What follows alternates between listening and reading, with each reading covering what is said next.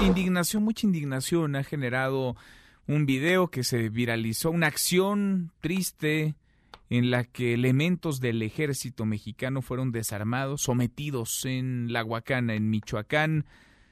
El presidente López Obrador hoy habló del tema, señaló que la actitud de los militares de no confrontarse, de terminar siendo doblegados, fue responsable, fue valiente y dijo que eso no les resta autoridad, señaló que por el contrario les da más autoridad. Yo le agradezco mucho, nos conteste el teléfono el experto en tema de Fuerzas Armadas, columnista del diario Milenio, el doctor Juan Ibarrola. Juan, gracias por estos minutos, ¿cómo te va? Al contrario, Manuel, un gusto saludarte a ti y a todo tu auditorio. Buenas tardes. ¿Cómo ves este asunto, vaya, en donde además desde hace tiempo el ejército pues es protagonista en Michoacán, un estado en donde las autoridades civiles hace rato desaparecieron? Mira, el, video es lamentable desde el punto de vista de lo que se quiere exhibir. Es decir, este es un grupo que estaba planeando esta acción.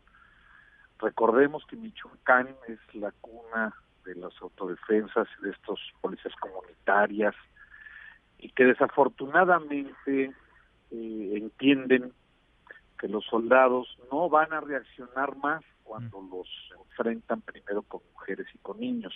Que así fue la acción, Manuel, es decir, primero llegó un grupo grande de mujeres y de niños queriendo detenerlos, queriendo pararlos, porque eh, básicamente lo que sucedió ese día fue que los este pelotón del ejército lo que encontraron fue una ametralladora calibre 50. Aquí la pregunta es, este, ¿para qué quiere una eh, comunidad un armamento de ese tipo y de entrada donde lo adquirieron es ilegal. Es decir, no el gobierno mismo no les da este tipo de armamento a grupos de autodefensa para defenderse. Entonces, hay que entender bien el contexto. Si esto hubiese sucedido en Monterrey, si esto hubiese sucedido en Veracruz, es decir, que un grupo los retuviera, un grupo social, pues entonces sí preocupémonos, ¿qué está pasando? Sin embargo, no, no fue así. Es en un lugar... O sea, importa, el, importa el contexto e importa y digamos marca una diferencia la situación, el cómo se dio y en dónde se dio este caso, el de la Huacán en Michoacán. Totalmente. ¿Por qué? Porque recordemos, insisto, que el, principal lugar donde existen estos grupos es en Michoacán. Se están están comprendiendo bien que el ejército, insisto, no va a responder una acción cuando se trata de mujeres y niños. Ahora, otra cosa importante, aún y aunque no se trate de mujeres y niños, debemos recordar que las Fuerzas Armadas mexicanas tienen un manual del uso de la fuerza y de la violencia. Esto poca gente lo sabe, Manuel. ¿Esto qué significa?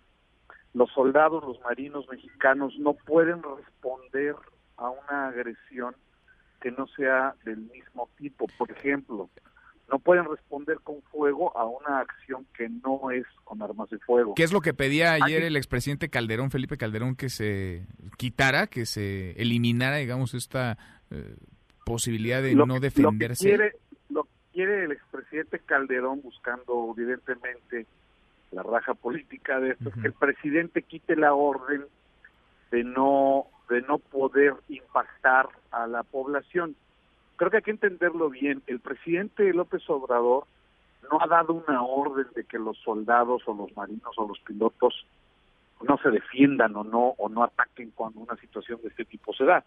Lo que él ha dicho es que no se busque reprimir al pueblo. Sí. Este definitivamente, Manuel, pues no es el pueblo.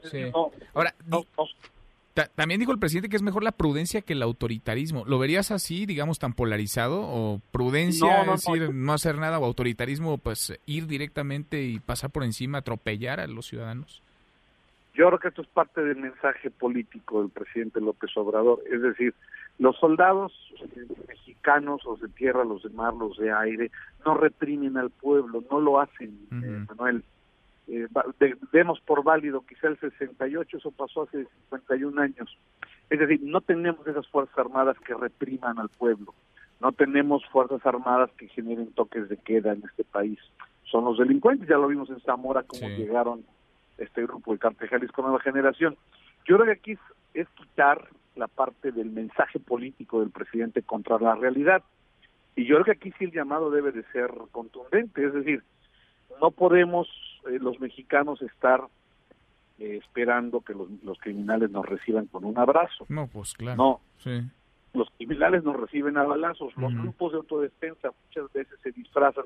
Sobre todo esta zona de la Huacana, que es una zona muy conflictiva, es una zona de paso de droga, es una zona de producción de droga, que evidentemente a los grupos delictivos lo que les interesa es tener ese control. ¿Qué fue lo que pasó ahí? Exactamente eso, al quitarles el armamento, pues les están quitando el control y los están dejando vulnerables a otros grupos delictivos. Yo creo que aquí, insisto, Manuel, no hay que confundir el discurso que el presidente López Obrador pueda dar contra la realidad que se está viviendo en lugares como Michoacán, Manuel. Por desgracia, por triste. Ojalá que cambie pronto para bien de todos, incluido, por supuesto, el ejército y los soldados que ha dicho el presidente, y tiene razón, pues es pueblo uniformado.